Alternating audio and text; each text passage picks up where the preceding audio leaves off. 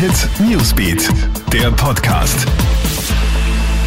Einen schönen Donnerstagmorgen aus der Krone Hit Redaktion. Ich bin Gilbert Stadelbauer und das ist der aktuelle Nachrichtenüberblick mit vor allem einem Thema. Verstörende Bilder aus der US-Hauptstadt Washington gehen durchs Netz. Es hat schwere Krawalle gegeben. Das Wichtigste für dich hier zusammengefasst.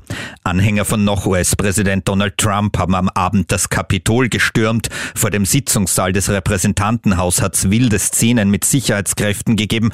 Auch Schüsse sind gefallen. Eine Frau ist dabei getötet worden. Drei weitere Menschen sind, wie es heißt, bei medizinischen Notfällen ums Leben gekommen. 52 Menschen sind verhaftet worden. Die Abgeordneten sind in Sicherheit gebracht worden. Vor dem Kapitol und auch vor der Parteizentrale der Republikaner wurden Bomben entdeckt und entschärft. Jetzt ist die Lage wieder unter Kontrolle. In Washington gilt eine Ausgangssperre und die Nationalgarde wurde gerufen, um für Sicherheit zu sorgen. Trump wird Volksverhetzung vorgeworfen, auch von einem Putschversuch ist die Rede.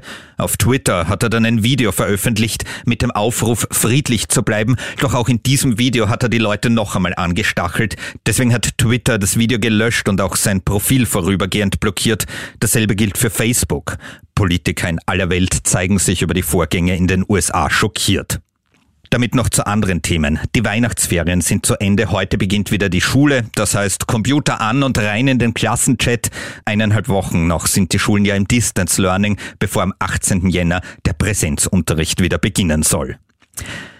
Pietro Lombardi hat Corona. Der deutsche Sänger ist positiv auf das Virus getestet worden. Das hat er in einer Instagram-Story mitgeteilt. Außer Knochenschmerzen gehe es ihm aber gut, sagt er. Und Skispringen zum dritten Mal hat sich der Pole Kamil Stoch den Gesamtsieg der Vier-Schanzentournee geholt. Überlegen hat er gestern das Dreikönigsspringen in Bischofshofen gewonnen, vor dem Norweger Marius Lindwig und dem Deutschen Karl Geiger und Stefan Kraft. Der Österreicher hat einen Podestplatz nur ganz knapp verpasst. Das war der Newsbeat Podcast. Einen schönen Donnerstag wünsche ich dir.